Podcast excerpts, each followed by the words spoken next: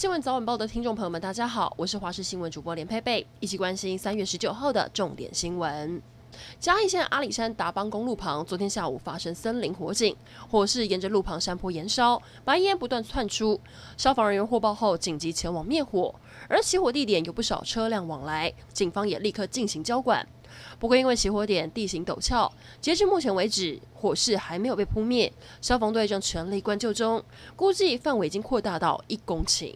台北市复兴南路有一间防疫旅馆，今天凌晨三点多发生火警，现场出动了一百名警消，救出四十七名旅客，没有人伤亡。火势扑灭之后，除了两名检疫期满的旅客自行返家，其余四十五人在今天早上七点多分别被大巴士跟防疫计程车安置到位于剑潭的检疫所。不过，详细的起火原因还有待调查。新冠疫情肆虐，全球确诊人数突破一亿两千万大关，死亡人数更是逼近两百七十万。各国都为了疫苗抢破头，最近还发生三十多起施打阿斯特捷利康 AZ 疫苗后出现血栓致死的情形，让欧盟十三国纷纷对 AZ 疫苗施打喊停。不过，欧盟药品管理局十八号开会表示，这最新的报告再次为 AZ 疫苗背书，表示 AZ 疫苗安全有效，而且好处大于风险。因此，德国、法国、意大利跟西班牙都决定恢复施打。国民党籍高雄市议长曾丽燕涉嫌指示妹妹曾丽红诈领助理费，不法所得高达三百万，被检调依贪污罪被告身份传唤到案，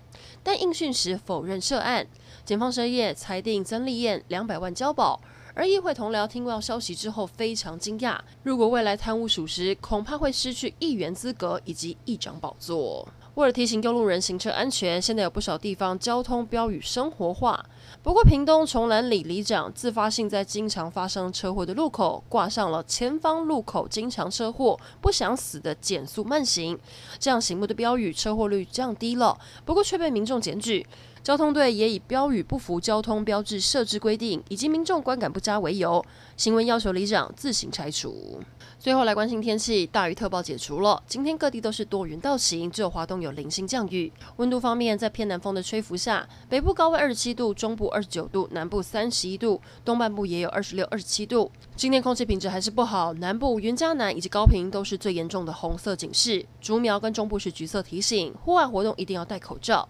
最后提醒您，变天的时间将会在星期天，有一道锋面南下，冷空气强度可能达到大陆冷气团等级，各地明显转冷。北部、东半部还会有局部短暂阵雨，预计会影响到星期三。以上整点新闻，感谢您的收听，我们再会。